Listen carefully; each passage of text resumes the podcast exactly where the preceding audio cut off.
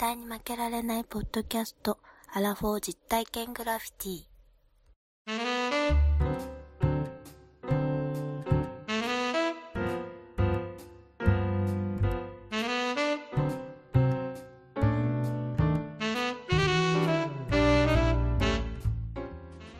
この番組は人生においての遊びをテーマに負けられないアラフォーの男二人が井戸端会議的に話をしたり考えたりする実体験型トークバラエティです。パーソナリティの二人がお互いにコーナーを持ち寄り、それについていろいろな話や意見を交えて発信していく番組です。イエーイイエーイい何なんですか？ねや、元気あるところを見とかないと。今回から聞いてくれてる人もいるかもしれない。ああ、そういうこと。最近いろんな外国でも聞いてくださる方がいるみたいです。そうみたいですね。ありがたいそうですね。スイス、スイスの方とか、ハンガリーの方とかね。シンガポールの方とかああ、シンガポール。いいですね。ね。ちなみに今日ですね、収録場所がですね、私は名古屋元山、元山？うん。名古屋元山の、はい。なんであの時カフェでそんな収録してまと こです収録してんの？何やってんのあなた知ってますよ。意味わかんない。日曜日の昼下がりから。意味わかんないですけど、ちょっと。どういうこといいでしょう。最高ですよ。ポッドキャストの聖地ですからね。いやーだからまた遊びに来てください。羨ましいじゃないなんか我が家のような言い方ですね、今のは。えーここもう、俺んちだなと思って。すごいですね。そちょっと今、僕も、あの、カメラ越しに見させてもらってますけど、本当にあ、うんあのあのカフェですね。僕、あの、一回だけお伺いした時に見させてもらった風景はいはいがそこにありました。そうそうそうそう。あの、その奥の棚にミロありますか？ら、ミロ飲んでいいあ、いかんいかんいかんこれはもう、だってあの、達郎さんのミロ。今、達郎さんのミロあるんですけど、今ミロ大人気ですからね。ああ、そうだメーね。カーが追っつかないから。ああ、うんらしいですね。はいはいはいはい。うんえーいいですね。そんな環境でやってらっしゃる。そうなんですよで何が起こりたいんですか？自分に花が立つのがあって、最近ちょっと社員証をなくしたんですよ。紛失。最悪や、最悪な。ほんで、それ。最悪や。社員証って、はいあの、私の勤めてる会社の、まあ、鍵にもなってるしうん、コピーにもなってる。はい、コピーをするための、あの、あれね、そ ID というか。う、ID、そう、それにもなってるしは、もうあの、我々の会社の中に入る、例えば違う事業所の方に行く時の、まあ、顔パス的なとこもあって、はいまあ、それなりにクレジットカードぐらい、なくしちゃいけないものなんですよ。まあ、重要ですよ。で、まあ、なくなったんですよ。なくなったら、なく、なくなったというか、なくしたんですよ。あ。うん。で、どこを探しても出てこないんです。ああ、そうなんだ。うわー、嫌だー。で それだけでいい？まあ、もうす、あ、はい。すぐにもう、上長に報告して、で、まあ、あの、始末書ものですよ。携帯なくすのと同じぐらい始末書ですよ。ほんで、始末書書いて、で、3日後ぐらいに、俺の社員証がルンバに挟まってたんですよ。まあいいわー。で、それって、じゃあ、やっぱりでも、紛失したことには変わりない。いや、もう、大笑いのネタにはなりましたよ。出てきましたって言うしかないじゃん。まあ、出てきましたら言うしかないね。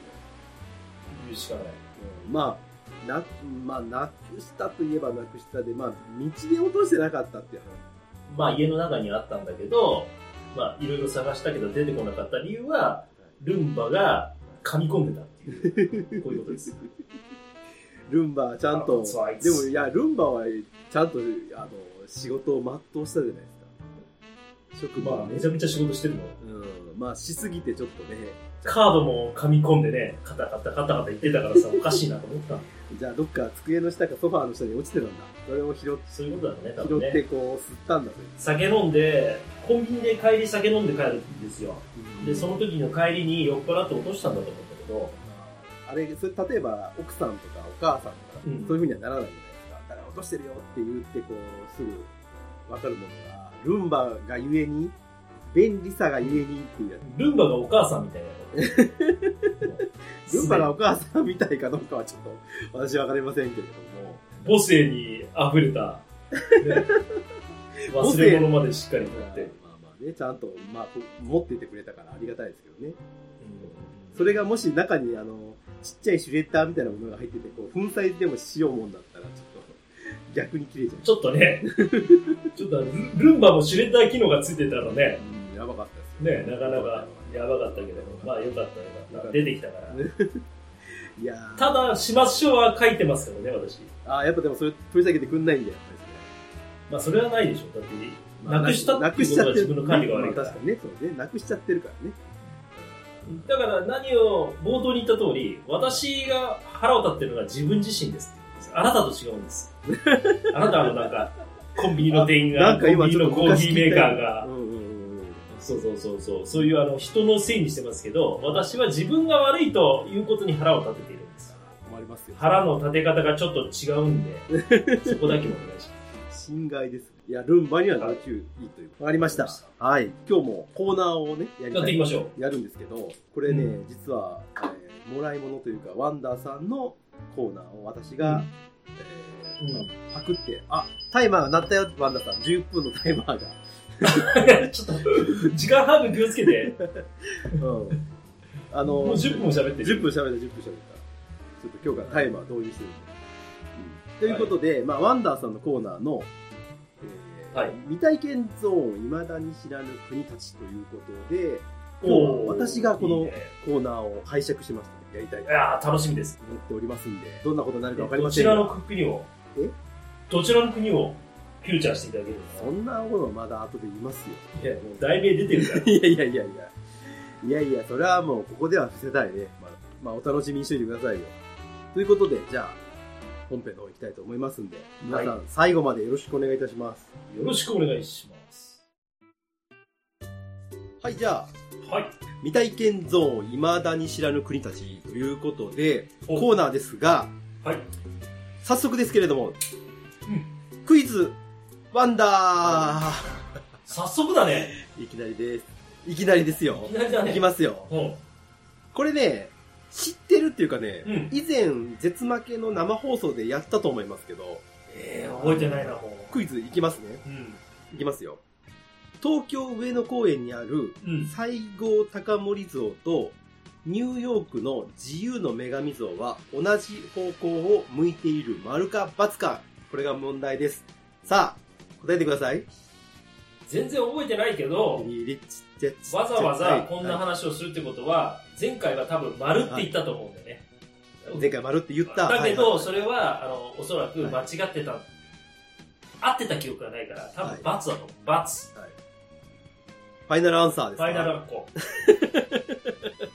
危うい言葉を言うのやめてください。じゃあ、×ね。はい。じゃあ正解を確かめに行きましょう。はい。いきますよ。はい。東京へ行きたいか？行きたいぞ！東京へ行きたいか？ー行きたいぞ！いいよ。東京に憧れてるぞ！ー憧れてるぞ！東京には夢がある！ー夢がある！ほら、こんな村嫌だ！ほら、こんな村嫌だ！はあ、テレビもね、ラジオもね、車もそれほど走ってね、ピアノもね、バーもね、おまわり毎日ぐるぐる、朝起きて、牛連れて、2時間ちょっとの散歩道、電話もね、ガスもね、バスは1日1度来るもういいわ。っていうことで、冷静なツッコミを。はい。あのーほら、こんな村嫌だということで。うん今回はほ、うなんと、未体験ゾーン、未だに知らぬ国たち、東京編でございます。東京編ってみんな東京行ったことあるじゃん。未体験でも全然ないんですけど。知らない人もいるのよ、東京を。まあ確かにね、私も西郷さんよりは東京行ったことはあるけど、全然いやいや何言ってんすか僕は旅のマイスターですよ。僕はもう、今回私はですね、このためだけにですね、もう東京をもう知り尽くしましたから。あ、そうなの？今回はもう、さ西郷さんツーリスト、うん。私、西郷さんツーリスト代表取締役兼 CEO である。はそして、東京に精通したこの私がですい。うね、ん。もう東京マイスターと言われる私が、はい。皆さんの大好きなですね、東京をもう紹介するという回です。あの街は狂った街です。狂った街です。狂った街です。狂った街です。いやいや、かっこいいじゃないな。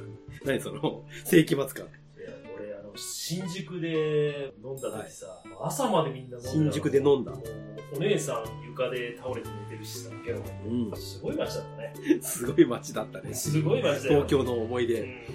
すごい街です。いや、でね、まあ今まで、こう、まあちょっといろいろ言いましたが、うん。まあ未体験ゾーンということなんですけども、はい前、あの、ワンダーさんと、あの、大阪をやったじゃないですか。未体験ゾーン大阪みたいな、未体験ゾーンじゃなかった。ななんだっけな。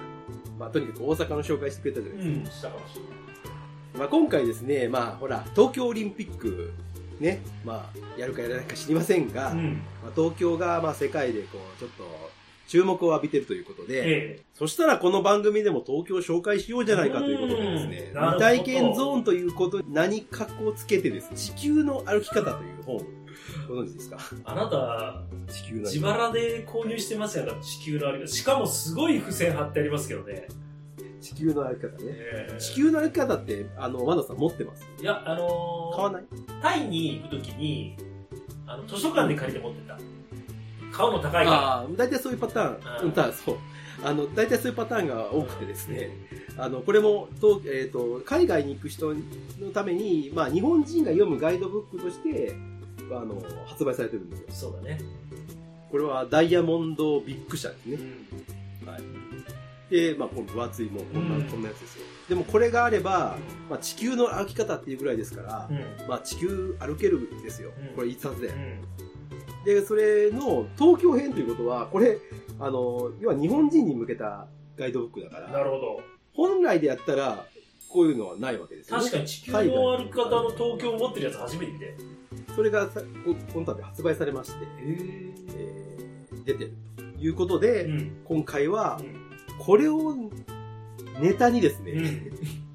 東京をご案内したいなと。確かに未体験だね。どうですか？未体験でしょ？ね、なかなかこのガイドブックをね、これでね、広げてね、やるラジオってあんまないわけ。ないですね。ないでしょ？憧れる。で、あの、憧れる、憧れる？あ、そう、憧れてくれた？まあ、というわけでね、あのー皆さん、まあ読んだことある人もない人もあると思うんですけど、地球の歩き方って、ちょっと普通のガイドブックとは、あの、ちょっと違うんですよ。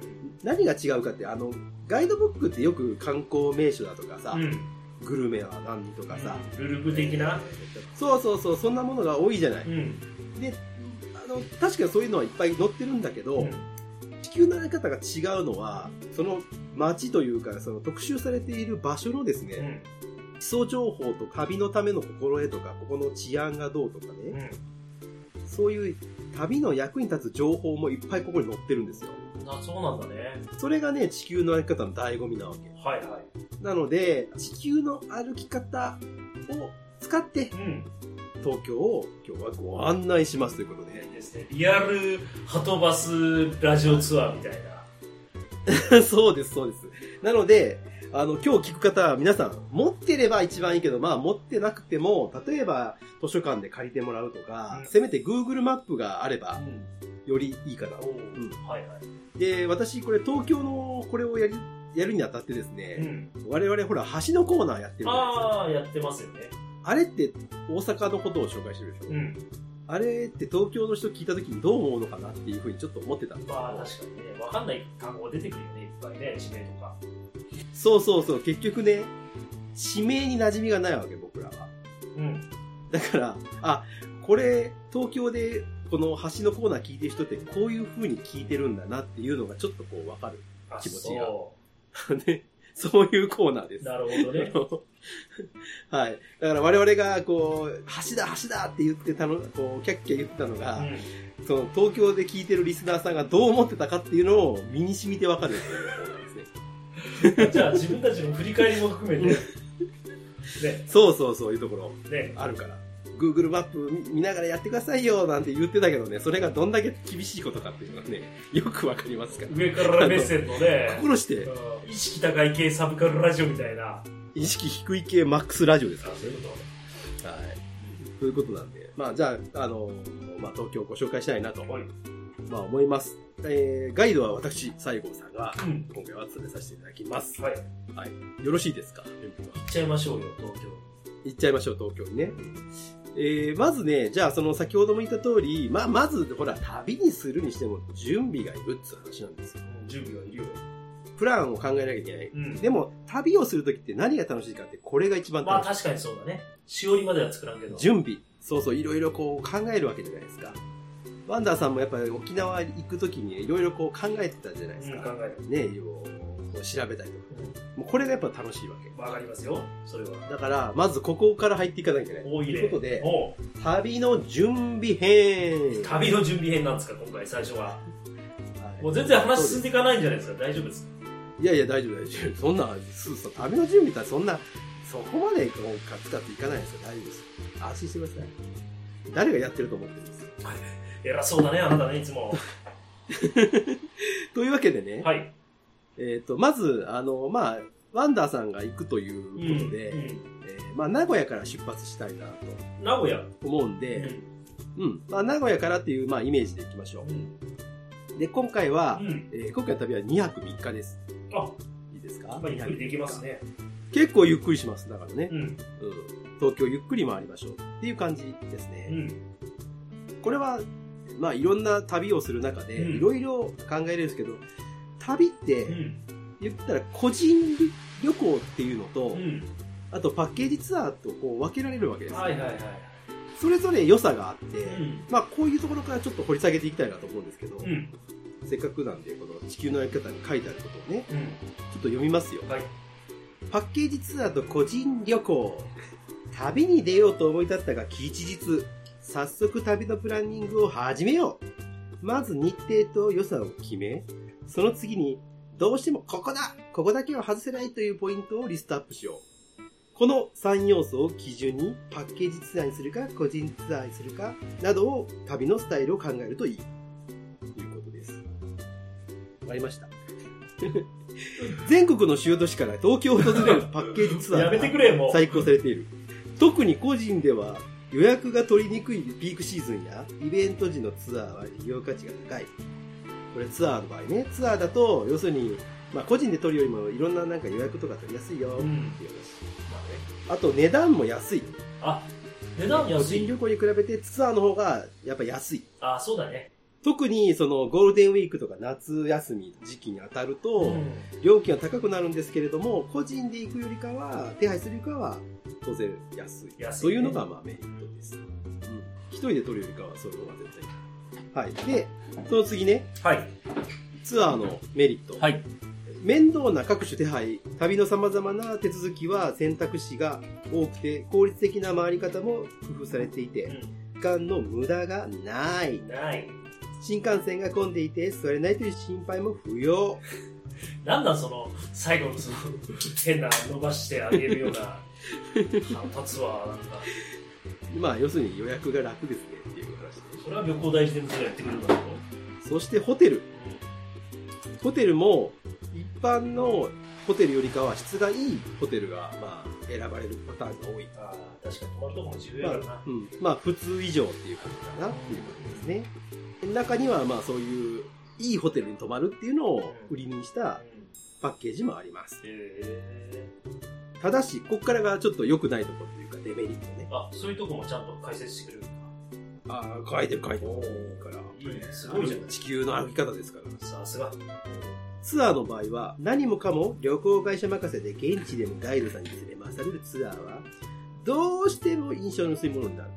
下手をするとどこをどう回ったかすら覚えていないこともあり、後日このお寺どこ行ったっけ？なんてこともある。しっかり分析してくれてますよね。会社で行った旅行とかだとさ、もうどこ行ったらよくわかんないから。要は受動的になってるからでしょ、旅。自分で決めてないから、そうだね。考えてただただついていってるだけ。というような、まあ、デメリットもあるよねって話ですね。じゃあ、それに比べて個人旅行はどうなのっていう話なんですけど、うん。個人旅行はやっぱり旅をデザインする楽しみが、かっこいいこと言うね。情報を一から調べ、ああでもない、こうでもないと思いを巡らせる。それこそが個人旅行の醍醐味だ江戸情緒のある街にじっくり滞在する。博物館を巡るミュージカルや歌舞伎を鑑賞する。音が鳴ったミュージカルや歌舞伎を鑑賞するスポーツを見に行く。そんなテーマを絞った旅を作ろう要するに、まあまあ自分でデザインできますということ。あとはね、いろいろ書いてあるけども、体力に合わせる。ああ、なるほどね。要はしんどかったら楽にすればいいし、まあその辺が、まあフレキシブルに選べます、ね。あとは、これはね、やるやらないは別としてあるのは、地元の人と触れ合いができるって書いてあるね。そっちの方が楽しいんじゃない？食旅って。まあまあ、それは人それぞれあるかもしれない。あるけど、まあ、要するに食堂に入ったら隣のおっちゃんにね、話しかけるとか、例えば公園のベンチに座ったならば隣にいたおじいちゃんに橋の名前の一つでも聞いてみたらと。そういうことが書いてます、なるほどね。はい。うんまあここが最大だと思うんですけど、うん。記憶に強く残る。ほう。自分の力で知らない場所を訪ねる旅には、ある程度集中力を必要とする。地図を読み、標識や看板を読み、周囲の景色をよく見て、車内アナウンスにも耳を傾ける。その結果、短期間であっても長く記憶に残る旅になるのだめちゃめちゃいいこと言ってとるやん。いうふうに書いてある。さっきの、まあ、デメリットもあるよって話はまあ逆ですよね。だから高くつくってことと、うん。ついついこう、や欲張っちゃう。まあね。いろんなとこ行きたいになってこう詰め込みがち。あとは、まあ最大ですけどトラブルがあった時自分で何でも対処しなきゃいけない。まあ、そうね。そういうことなんです。まあ、大きく言うと、西郷さんは前者と後者どちらの旅を好みます？かうーん、まあそうですね。私は、うんまあどっちもありだけど、まあ個人旅行がまあいいかなと私は思います。考えて、その土地に行きたいよね。あの、フリーパッケージみたいな、新幹線と宿だけがついていて、あと行動全部フリーみたいなやつもありますけどね。うん。まあね、折衷案みたいなね。で、旅行会社が売ってるやつ、うんそんなんも、まあある。それはもう個人個人で、どっちがいいかっていうのをまあ決めればいいかな、ううん。なるほど。ところですけど、まあ僕は個人が好きですよね。もう自由人。だから、その、ものすごい、あの、風吹かすよね、そういうなんか、風吹いてたあ今。のバックパッカーやってましたか、ぐらいの。そんな感じの風吹かす。いやいや、いや、そんなことないでしょ。バックパッカー風な風が吹くな。じゃあちょっとね、えっ、と、まあ長くなってきてますが、えー東京への、まあアクセス、東京へ行くには、まあいろいろありますけど、うんまあ、大きく分けるうと、ん。飛行機とうん。新幹線と、うんあとバスっていうの知っね。てるけどね。新幹線はまあいいとして、飛行機なのよ。そう、東京に行く飛行機ってもう死ぬほどあるわけ。ああ、確かにね。便数がすごいのね。選び放題、飛行機だったら。で、まあここでの飛行機のポイントっていうのはちょっとありますから。まあこれもちょっと聞いてくださいよ。はい。首都東京へのアクセスはよりどりみどり。航空機、列車、高速バスなど時間と予算に合わせて選ぶことができる。うん。所要時間で比べるなら、乗っている時間ではなく、うん。出発時間、家家を何時に出なきゃいけないか、と、到着時間、観光スポットもしくはホテルに着く時間で比べるのがポイントです。飛行機の場合、出発時刻の1時間ほど前に空港に着いていたいし、羽田も成田も巨大なので、飛行機を降りてから空港を出るまでにも時間がかかる。っていうような、まあ、こういうね、飛行機の場合、そういうことも考えます。この全国からこの東京に向かってくる飛行機がたくさんあるんですけれども、羽田空港だけでも、札幌や福岡から1日約50便、そんなに？大阪や那覇からは約30便、うん。合わせて全国で500便就航している。たった一日で？んですって。もうパニックですよね。で、まあ、航空会社でいろいろありますけれども、好き好きあると思いますが、例えば、日本航空 JAL ね、JAL、もしくは全日空。うんこれはもう、まあ、便数が圧倒的に多い。で、大手ならではの安心感がある。マイルのね、貯める楽しみもある。これが大手ですよ。それ以外でいくと、スカイマークは、大手2社よりかは、まあ、少しやお安い。うん。それかつ、まあ、安定してるうん。というところで、特に神戸便が充実している。それ以外で、あと LCC の話があって、うん。えーまあ LCC はご存知の通り、早めの予約がお得なんだ。うん。感じですね。そりゃそうだね。まあ、と当然そうですね。これ、まあ、早ければ早いほど割引率が多い。LCC といえば、うんまあ、3社ぐらいで、うん。有名なところで言うと、ビーチ。ジェットスター、ジェットスタあともう一個知らない。ー知らんのかいジャパン。知らない。知ってるけど、知ってるけど、知らないね。えスプリングジャパンなんて聞いたことないただし、わ。この LCC は東京便は、うん。これが問題、成田に着きます。あ、成田ついちゃうな。遠いよ。東京行くから。まあ、料金は半額以下。時には、札幌東京間888円なんてのもたまにある。マジかよ。そんなんもなんてあるらしいですよ。ベッド1個じ そうですね。なんか、中華弁当って感じです。よね。ね まあそういうのもありますと。うん。ただまあ、当然ご存知の通り狭かったりとか、いろんな問題点もある。なるほで、まあ、あと成田、成田なんで遠い。ど。まあそうだね。えー LCC では、航空運賃の他に以下の諸費用がかかる。大手航空会社と比較する際は、諸費用を含めた金額で考えよう。手荷物。これは予約時に申し込めば、まあ、会社によりますけど、1個710円から1700円。空港で追加すると2800円から4500円と航空券より高い。かっけえじゃん。888円うん、という、まあ、追加がかかる。それと、あと一部の航空使用料がかかってまして、な成田だと380円、えー新千歳だと270円、福岡空港だと110円などなど、そのような航空使用料というのがかかります。へそれと、予約時にも金がかかる。ーうん。予約手数料、ネットだと無料なんだけど、電話で頼むと1000円から2840円かかる。もう全然そんなん知らなかったな。大損じゃない？そうなんですよ。で、あと、支払い手数料、クレジットカードだと600円から620円。知らなかったわ。で、あと、座席指定。座席指定の場合のお金がかかって、クラスによっては490円から1200円。その他、機内飲食料料金も別途でかかります。で、キャンセル料にも手数料がかかる。それは仕方ないよね。ということで、意外と、だから、あの、うまく使わないと、高えなっていう結果になるよ。うん、そういうことでございます。というのが飛行機ですね。はい。はい。というのが、まあ、注意事項でございました。うん。勉強になります。はい。ね。こういうのもいいでしょ、たまに、ね。まあちょっとね、こういう基礎的な、あの、ファンダメンタルな部分知らないからね、こういう輸送の話でね、海でとかね。なかなかほら、なんていうの、あの、改めて考えないじゃないうん。そうだね、あの、なんか、まあ、という、うん。点でしか情報知らないから、ね、こうやって教えてもらえると分かりやすいかもしそうでしょう。まあ、まだ旅には出ませんが、い。いやいや、ちょっと待ってよ。こういうところです。いや、もう、もう、あの、ずいぶん喋る。いや、もうちょっと、もうちょっと、もうちょっと、もうちょっと。いや、もうちょっと、もうもうちょっと、もうちょっと、もうちょっと。もうちょっとだから。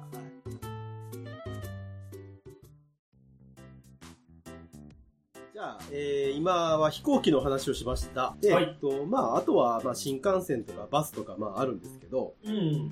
まあね、もう名古屋だったら1時間40分で着いちゃいますから、早いです。近いね。まあ、新幹線はね、皆さんご存知の通りなんで、説明省きますが、うん。えー一個だけ、ポイントとしては、東京、東京の中でもうん、どこに降りるか、降りるかっていうのをちょっと考えとかないといけない。はいはい。東京だとほら、降りれる駅っていくつかあるでしょ。品川とかね。そうそう、品川、東京、うんあと上野。ああ、そっかそっか。東北新幹線とか北陸とか、あっちの方はもう上野なんですよね。東海道新幹線とかだと、うん。品川、東京ってなる。そうだね。だ要は、要はどこに行きたいかによって降りる場所をうんまあ決めた方がいいよと。例えばですけど、うん浅草とかね、あっちの方に行くなら、北陸とかから来る人だったら上野で降りた方がいいし、うん東京まで行かずに。で、高速バス。高速バスはね、時間がめちゃくちゃかかるけれども、うんまあ値段が安い。安いね。大阪、名古屋、仙台、2000円から3000円台でもあるまあとにかくまあ安い。ただし時間はもう倍、2倍以上かかりますと。まあことですね。うん。で、えっ、と、移動手段はまあこれぐらいにしといて、あとは予算ですよ、予算。はい。プランによってなんですけど、まあ東京はやっぱ若干お高め。そうだよな。物価がね、物価が高い。うんホテルもまあグレードによってですけど、まあ最高級だと1泊5万ぐらいのやつもあるし、まあうんビジネス泊まってもまあ安くても5000円、まあうん1万円とかそれぐらい。にしちゃうということで、うん。まあ他の都市に比べると少し高いかな。そうだね。食事にかけるお金はそれ個人個人でバラバラなんですが、はい。まあ、ジャンクフードで済ませれば、1日ね、2000円か3000円で済むし、うん。当然、高級レストランなんて行けば、1万円、2万円、楽勝で行くと。もしくは、まあ、寿司なんて選ぼうもんならですよ。うん。江戸前寿司なんて行こうもんなら、ディナーで行ったら、まあ、3万円前後。うまいもんいっぱいあるからね、東京は。で、こういう、まあ、いいお寿司屋さんなんて行くと、お酒も素晴らしいものが置いているので、うんお。酒を飲むと、プラス、まあ、5000円からまあ2万ぐらいかかる可能性がある。うん、だからまあ、グルメ三昧しようと思えばかなり、えーお金はかかるだろうなるほということですね。まあ、これが予算です。ど。うん。じゃあ皆さん、あのご自身のね、プランに合った予算を用意していただいたとして、ここからは、安全情報とトラブル。本当に地球の歩き方を読んでるだけじゃないいやいやいや、これが地球の歩き方だから。の いやいやいや。これが安心してください。ここからはもう、万全にね、安全に皆様を、はい。家からですね、家に、家から出て家に戻るまで、私がしっかりと守っていきますから。まず、東京なんですけども、うんえ。ー世界有数の大都市でありながら、驚異的に治安が良いと言われる東京。暗くなってからも女性一人で外を歩けるのは誇らしいことだが、残念ながら犯罪がないわけではない。えー親切な人と、やけに親切な人を見分ける目を持ち、うん。いつ、どこで、どんな行動をするべきなのかを知っておき、えー危険から身を遠ざけるよう、えー努力していきましょう。で、えーまあ先ほど言った通り、東京は基本的には安全な街だが、大規模なイベント、ハロウィンとかある時の渋谷なんていうのは危ない時もある。で、また人口が、えー密集していても人目につかない路地もあったりとか、まあ死角があるので、まあそこは、そまあ、気をつけていきましょう。ということ。あと、歓楽街での、まあ、トラブルなんていうのも多くてですね、うん。歓楽街では悪質な客引きやぼったくり、泥酔客のカードで架空請求をしてしまうケースもある。悪いですね。YouTuber がこう、あの、戒めるやつやね。これ、毎回。悪いなぁ。だから節度ある行動をしましょう。特に、歌舞伎町、錦糸町、新橋、渋谷、池袋、上野、湯島エリアでの違法な客引きが多いと、警視庁でも注意喚起をしている。うん。また、繁華街では違法薬物の取引が身近にあることも忘れてはいけない。いいお店を教えてあげる、肌が綺麗になるハーブがあるよ、なんていうのは気をつけていきましょうね、というような、はい。まあ、治安とかトラブルと言いましたな。えー、習慣とマナー。なんなんその、マナーっていうのは 習慣とマナーね。あマナー。ーいや、でも、同じ日本人だからなんとなくわかりそうな気がするんだけどね。うん。まあそうですね。あまり気気にする必要はないって書いてある。あのふざけんなよ。じゃあ振るんじゃねえよ、そういうこと。うん。で、まあ、電車、電車でのマナーというかな、守るべきところ。東京の電車といえばもう満員電車が名物と言われています。そうだね。そうですよね。もうこれはそうです。これは甘く見てはいけない。甘く見てはいけない見。てはいけない。特に子供連れ。これは気をつけるべきやばだ。いよ。ラッシュアワーを避けること。荷物はなるべく少なくすることを勧めるぜ。って書いてます。まあそんなとこですね。注意すべきは、はい電車は。はい。了解。まああとはもう他の都市圏と一緒ですわ。そうだな。ね。はいはいあと、これですよ。違うの。おう。なんだよ。エスカレータエスカレートー エスカレーターがね、違うの。おう。あの、はい暗黙のルールでありますね。立ち止まるパターン。うん。どっちだよ。こ。れ、お、大阪だと、おう。右に立ち止まるんですよ。左が。右に立ち止まる。おうこれが東京では真逆だあそれは名古屋でも一緒だ。京都で大も一緒だよ阪だ。けだ。大阪だけだ逆に。なんで大阪だけ右なんだ？大阪バカじゃないのか。お前、大阪バカじゃないのかと言ったら怒られますよ、本当に。大阪人。これはね、あの、私、あの、雑学の本で読んだことあるんだけど、で、嘘か、もうこれはもう雑学ですからね。まあ、嘘か本当か知りませんけども、大阪はアキンドの街ですよ。うん。アキンドの街はそろばん持ってますね。そろばん持って、こう、手で弾くじゃないですか。弾いて、うん。うん。はい、これ、なんぼですかってこう見せるときに、左手でこう相手にこう示すと。手で持っててこう弾くでしょ。あー、でもそうやって言われるとなんかそうかなと思うけど、それが習慣で残ってるもんなのね、エ スエスカレーターだけに。それを左に出すから、左を開けるっていうのが習慣で身についてるっていうふうに、私がかつて読んだ本に書いてありました。まあいろんな説があるんだろうけどね。まあ、諸説ありですね。多分ね。まあ、そんなことですって。習慣とマナーのコーナーでした。はい。では、地球の歩き方といえば、基本情報なんですよ。これ。みんな知ってると思うけどね。基本情報やっぱね、やっていかないと旅始まんないから。わかったよ。じゃあちょっと教えてくださいよ。東京都のシンボル、シンボル紋章ですね。うん。もシンボルマークっていうのがあって、う。うん。えーっとね、これはね、言葉でなかなか言いにくいけどね、ワンダーさんには見せよう。これです。地図記号でいうところの、なんか、東大みたいな、工場。うなんかそんなそんな感じの卑猥な言葉も浮浮かんできそうな。そうそうそう。なんかあの、うちの子供がそのうち書きそうな。そう見ま、見まがうようなマークですよね。まあ、男の人は今わかるんじゃないですか。今わかったです。ということで、まあ、東京はそういう街です。で、あと、都の花。はい。都の花なん、な、なんだと思います？和田さんあ俺そんなわかんないこれはね、言われたら、あ、これ。聞く、聞く、聞くの語も。あー、いや、確かにそう思うよね。うーん。桜ソメイヨシノですって。あ、そう。ほら、ソメイヨシノ。花じゃ、花じゃなくて木。木は、都の木。これはちょっとむずいかな。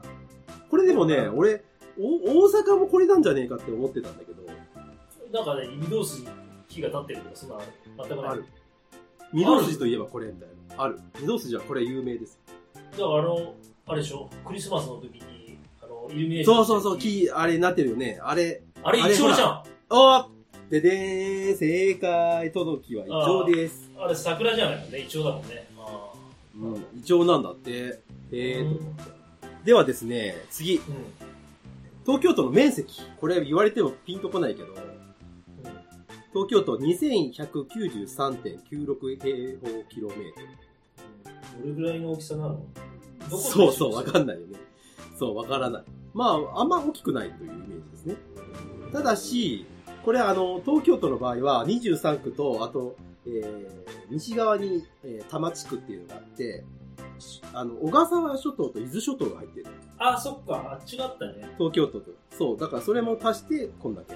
で、えー、都の人口。うん。人口、東京都の人口、どれ、大体どれぐらい？でしょ日本の今人口が1億3000万人ぐらいだっけ？う ?1 億2500万人。大阪何万人って言います？大阪は800万って言わないですか？名古屋は300とか350とか東京、東京はね、1383万人。10分の1じゃん。自分の1よりちょっと大きいぐらいですね。めちゃくちゃおるね、やっぱ人が。1300万人ですって。多いよね。では、これ簡単よ。はいこれ、これは絶対いけます。東京都知事の名前。ラーメン大好き小池栄子。全部違うね。全部違う。全部違った。全部違う。はい全部違う。あそうですかいろいろずれ、いろいろずれたね。はい小池百合子さんですね。うんうんうん。あと、東京都の日っていうのがあって、日、日、都民の日？都都民の日っていうのがあって、これが10月1日。なんで？これね、なぜかというと、東京都、都民がこぞって1日を、まあ、休もうというふうにしていた。で、あ、え。ー東京、うん、東京都の、その発展のために、これ10月1日っていうのを、まあ、制定している。ほで、この日はですね、都立の博物館とかなのかな、入園料や観覧料が無料になる施設がある。ー。詳しくは東京都のホームページを見てください。はい。で、あと、東京都の平和の日っていうのがあって、うん。これが3月10日。うん。これなんでかっていう話なんだけど、それはね、うん。昭和20年の3月10日にうん。未明に大空襲があって、東京は一夜にして多くの尊い命が失われ、至るところが焼け野原と化した。それを繰り返さないことを誓って、えー平成2年、1990年の7月に制定されました。うーん、知らなかった。なんですってよ。おう。はい勉強になりますよね。ですね。というような、まあ、東京の基礎情報で、えーございました。はい。はいさあ行きましょうか、東京へ。ということで、今回ははいここまで、ここまででございます。ね飽きちゃった。準備で。いやいや、飽きちゃったって言うなよ。もういいわ、飽きちゃったわ。準備し、準備したでしょ？今の。ね。今日ね、旅行行けると思ったでしょ？甘いんですよ。こんだけ厚みがあるわけ。確かに厚みがあるからね、地球の歩き方ってね。今のがそうそうそう30ページくらい喋っただけなのかもしれないけどさ。今日はここまでですよ。あわかりましたよ。はい。まあ、じゃあ分かった。ちょうことで次回ちょっと楽しみにしとくわ。うん。いやいや、雑ですな。ちょっと、あれですよ。うんはい。まあまあ、旅行には今日は行けなかったけどもね、残念ながら皆さん。はい。はい。まあ、聞いてる人も、まあ、残念に思うことでしょう。あと2週間、ちょっと待っていただいて、ね、次は旅行に行きますから、了解です。ワクワクしながら、この計画が決まって、しおりが配られた状態、今。ということで、はい。はいまあ、第1週目はこれまでということで、まさかの2週続くということになります。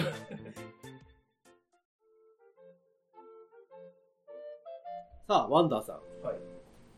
子供を一応育ててるという、まあ、子育て世代という、まあ、そうなんです。それのお父さんじゃないですか。まあ、パパですけどね、一応。こう見えても。そうなんですよ。僕らこう見えてもパパなんですよ。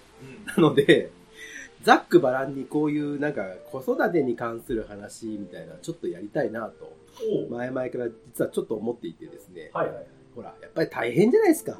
そうだ子供を育てるね。っていうのは。う。うんん。親になってわかるんですけども、うで別にそれを上から言うんじゃなくて、うんあの、要は共有したいなと皆さんね、聞いてもらってる方も、子育て世代の方もいらっしゃると思うんですよ。ん。はい。だからまあ何かこういう僕らの話をしつつ、まあ皆さんもそういうなんか共有できるようなことがあったらまたね、これはこれであのメールとかでもいただけたら、いいね。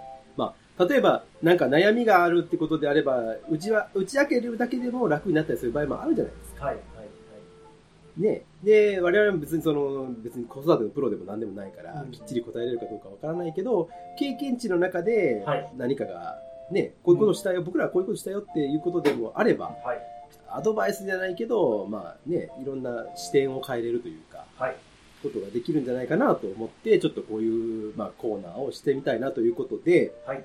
えーまあ、コーナー名は特にないんですけれども、ええまあ、子育て、楽しい子育てのコーナーみたいな感じでちょっと、まあ、ちょっとずつやりたいなと。毎回できるかどうかはわかりませんけども、はい。不定期でこういうコーナーをやりたいということで、今日から始めますと。やっていきましょう。です。はい。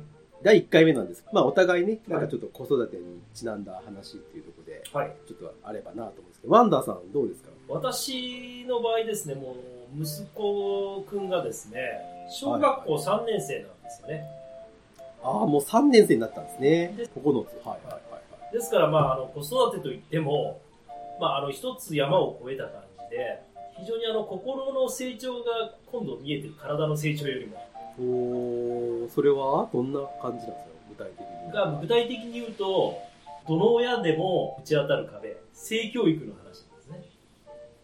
なるほど。はいこれ難しいじゃないですか。そんな話するんですか？まあするというか、男の子ですから、母親の前ではちょっと照れくさいんだと思うんですよね。ああ、だから興味が出てきてるってこと？まあ、この間も母親がいなくて、お家に2人いた時に、いきなり、あの、隠語を言ってきたんですよ。僕に対して。何？隠語うんパパど、はいはいと、。パパ。使えねえ言葉を言うんじゃないよ。いや、これはピーって入れないとダメなんだけれど、めんどくせえ。うんで、はい、どうぞどうぞいいですよ。はいはい。で、言われたので、まあ、ここははい男親として、ひるんじゃかんと。どうしたの？と。そんなこともどこで覚えたの？じゃないけれど、あ、やっぱ子供もやっぱり大きくなっていろんな友達とそんな話になるんだなと思ったんですよ。やっぱりうん興味が出てくるんでしょうね。女性の裸だとかさ。早えな、2年3年いや、そうなるか3年生の時ですけどね。そしたら、ら。うんまあ、翌日、まあ、YouTube とか見てるんですよ。彼があの検索をしてたんですね、テレビで。そしたら、あの検索のあの虫眼鏡みたいなところに、その検索ワードの履歴残るじゃないですか。そこに、残るね。うんそこに残ってた文章が、女性の裸、モザイクなしって書いてある。で、僕は、それを、あなたじゃなくてうんそれはあなたじゃないのあなたじゃないのっていうか、僕はね、はいそれ見て、何も考えてなかったんですよ。そのまま目で見たものを口に出して、あ、女性の裸モザイクなしって書いてあるって言っちゃったんですね。はいはいはい。そしたら、これは、これはパパが検索したんだよ。って真っ赤から顔して言うんですよ。かわいいね。でだけど、僕、はいわかりますよね。43の男がね、YouTube にそんなこと確かに昔は俺国語辞典でいろんな言葉調べたけども、調べたって言われた。もう少し、そういうテレビ、そういう、要は裸を見るんだったらね、いろいろあの、サイトがあるじゃないですか。別に YouTube じゃなくても、そう、それ YouTube はそうです。逆に見れない。わざわざす YouTube 見れないから、そうそう 逆に。見れないし。うん、うん。うん、というところがあって、ほんで、それでですね、はい。先日もですね、あの、また二人になった時があって、ちょっとリスナーさんには伝わりにくいかもしれないですけど、手のひらをこうグーで出してきたんですね。パパこれ知ってると。グー出して、はい。うんもう絶対にやっちゃいけないやつだよ。で僕、その前の話があるから、これも、後から考えたら非常にちょっと自分としては、そういう下ネタ的なところに、まあ、話を振ってくるのかなと思ったんで、あの、え、何っつって、もうこれを指を一本動かしたら絶対にやっちゃいけないことだからって言ってきたんですよ。で、もう僕の心の中では、この人差し指と中指の間に親指を挟んでくると思ったんですよ。やらなくていいんですよ。で、大体わかりますもうから。もう絶対、まあでもその時にお男や親としては、ひるんじゃいかんと思って、やってこい、やってこいと思って、じゃあ3日でやってくれっつって言ったら、うん中指だったんですよ。はい。なるほどね。それを見た瞬間に、私は自分がどんなうぬぼれ者だと。自分の息子がこういう下ネタで来ると思ったのに、向こうはアメリカで言うね、ファックユーっていう、 fucking fuck you ですね。うん、これを出したかったのに、性のことでこう絡んでくるのかなと思ったんで、こっちとこの親指を中に挟むことを考えてしまった自分が非常に恥ずかしかったっていう、まだパパとして、まだ未熟だなと思ったっていう話です。いや、まあ、それはでも今のその検索ワードの話とか、いろいろこう、伏線があありますからね。まあ、それはなんとなくそういう感感じるというか、そう思ってしまうっていうのはまあわかりますよ。子育てというのは一筋縄ではいかないもんですよ。なはね、いかないね。いや、でも、あの、はすま、混ぜてるっていう僕か単純に思ったんですけど、僕、小学校に 3, 3年生でそんな知らなかったなという。だおそらくね、なんなら、はい。情報が溢れてるから、みんな、その、そういう、あの、多分見てる子もいっぱいいると思うんだよ、お友達で。でも、P の入った、要するに女性の、まあ、正規のうんあの言葉じゃないですかそうですよ。それって僕、知らなかったですよね、ずっと。俺も中学校2年生ぐらいでしたもん。は、もうそれぐらい、うん、僕も一緒ぐらいです。うんそう、あ、そうやって言うんだ。まあ、なぜかというと、一人っ子で兄弟がいない。で、まあ、周りの男の子もそんなに、まあ、おぼこい子が多かったんで、割とそういうこ、なんていうかな、すれた、あの、すれたと言ってしまったんですけど、なんかそういうとこに入入らなかったんですよね。むしろ、息子くんなんかもね、パパこの言葉知らねえだろぐらいの感じで、上から下目線で言ってきたんですよ。その言葉を。最後は、パパのここがこれで、息子が言ったのがこれでしょ？これ、これのことでしょ？っつったら、し知っとんのかい？っつって、突っ込まれて、ちょっとあの、恥ずかしくて。かわいい。いや、だから落差が激しいんだよね。だから子供ってさ、そんなこと急に言い出して、びっくりさせて、うんもうその場その場の対応難しいなと思って。あでも多分、お母さんにはそういうこと言えないと思うんですよ、絶対。いや、あの、ママには内緒ねっつった。うんだからお父さんだから言えるっていうのがやっぱあるんじゃないですか。まあそうだね。まあそれを言ってくれたこと自体は嬉しいけどね。まあまあそうですね。だって僕そんな親父にそんな話したことないもん、絶対。ないね。俺もない。ないないない。まあそれはある意味ちょっと、えーの男男同士の秘密っていうやつで、こう、なんか共有したいみたいな感じにあったのあるかもしれないし、それかもう一つは、あの、下に乱れて馬鹿にされてるっていうことかもしれないけど。いやまあまあそれは分かんないですけどまあでもね、えーそんな感じなんだそうやって言われたらでもなんて返せばいいか分かんない時でもちょっとありますね。急に言われたらね、やっぱり、なかなか対処しづらい。よ。だってこの間までさビービー泣いてたような子がさそんなこと言い出したらさそちょっとびっくりびっくりしちゃうよね。う。おしっこ漏らしたりうんこ垂れとったね、子がさ、いきなりさ、その口から言い出すわけだから。そうだよ。大人の階段登ってるじゃないですかちそうなんです。まあまあ、それは心が成長してきたから、そういう、まあ、経験をね、まあ、パパとしてもさせていただいてるっていうところはあるんだけゃんとだからまあ今回はワンダーさんの息子さんのお話ということでど、はい。まあ、皆さんも同じような体験されてたらね、またちょっとこういううちはこうでこういう風に返したとか、なんかいいかい切り返しとか、ちょっとこう準備しておきたいですよね。なるほどね。いや、ありがとうございました。ありがとうございました。貴重なお話でした。はい。うん。まあ、また皆さんもちょっとこのコーナーね、あの、聞いていただいて、はい。あの、もし思うところがあれば何でもはい。結構なんで、はい。はい。あの、メールでも何でもいいので、また教えていただけたらとはい思います。お願いします。以上です。はい。はい。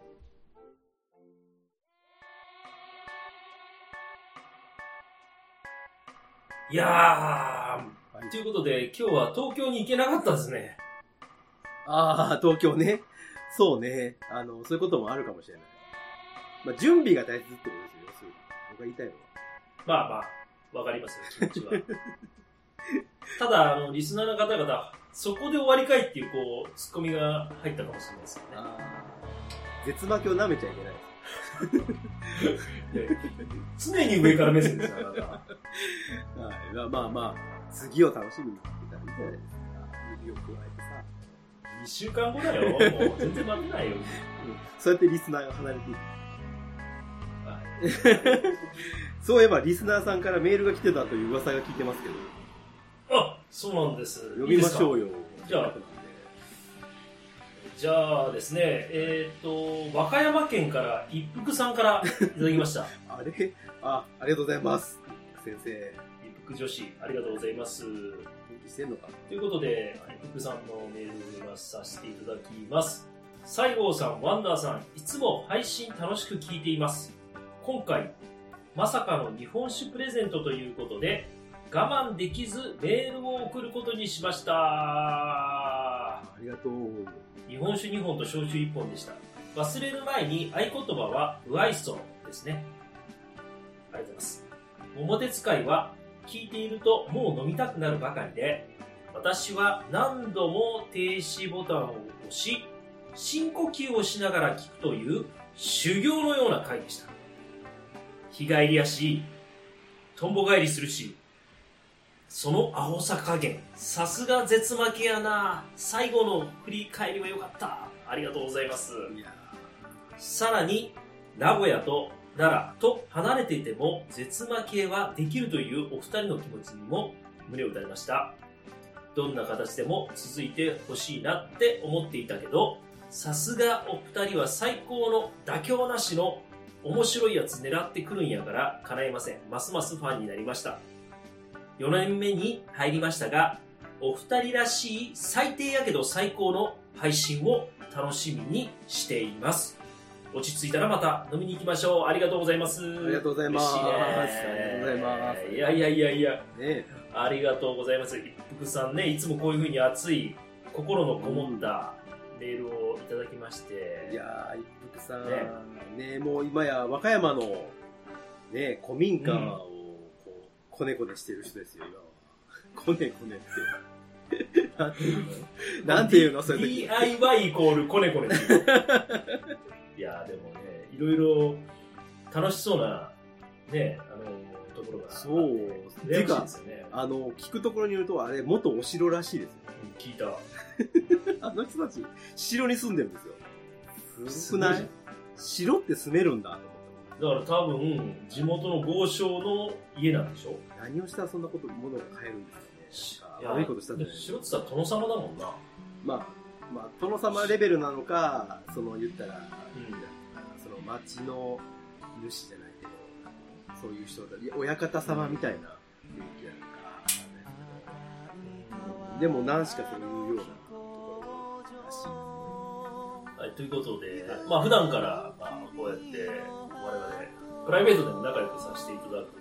もう、もはやあれですからね、ね配信者、配信者同士ですからね。ねそうだと思う。まあ、やっぱ喋りもうまいしね、あの、特に、引きつけるね、企画もやってるからね。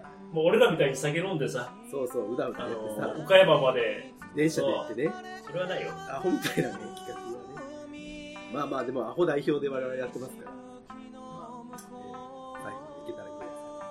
まあ、本当に、福先生ありがとうございました。素敵な。ありがとうございます。うん、もう、勇気づけられます。はいはい。じゃあ、えっ、と、今日はもうこれで終わりということでいいですか終わっていきましょうか。はい、終わりましょう。はい。じゃあ、いつものやつお願いします。えーぜひとも番組の感想をメールいただけると嬉しいです。メールアドレスは、負けられないぜ、アットマーク、gmail.com。負けられないぜ、アットマーク、gmail.com。えー、ツイッターでも皆さんの反応をお待ちしております。えー、ツイッターの方は、ハッシュタグ、ひらがなで絶負けで、えーつぶやいていただけると、ありがたいなと思います。あそれではですね、はい。また次回の、未だに知らぬ国たち、東京編。ね。続きになっちゃいます。まさかの。次行くかどうかもわかんないです。とりあえず今準備段階で。まあいいや、どういうことだよ。行く、行く、月に行くんじ行きゃいいだろう。月に行くんじゃないんだからさ。前澤さんじゃないんだからさ、ゴリキと。あーまあそうですね。は行けるだろうよ。い行けるだろうよい。けるいける。イーロン・マスクじゃないんだから行けるだろう。行っちゃ、行っちゃいます、行っちゃいます。ということで、えー今回のお相手は、ワンダーと、西郷さんでした。でした。負けられないぜ。絶対に諦めきれないの？アホやから、使命、使命。使命、使命。遅くない？今の2拍ぐらいでやばいね。おかしいよ。顔がブラックだなと思って。いやいや、その、今見るとこじゃないからね。ねあ、そう。食い茶を通り島の夜島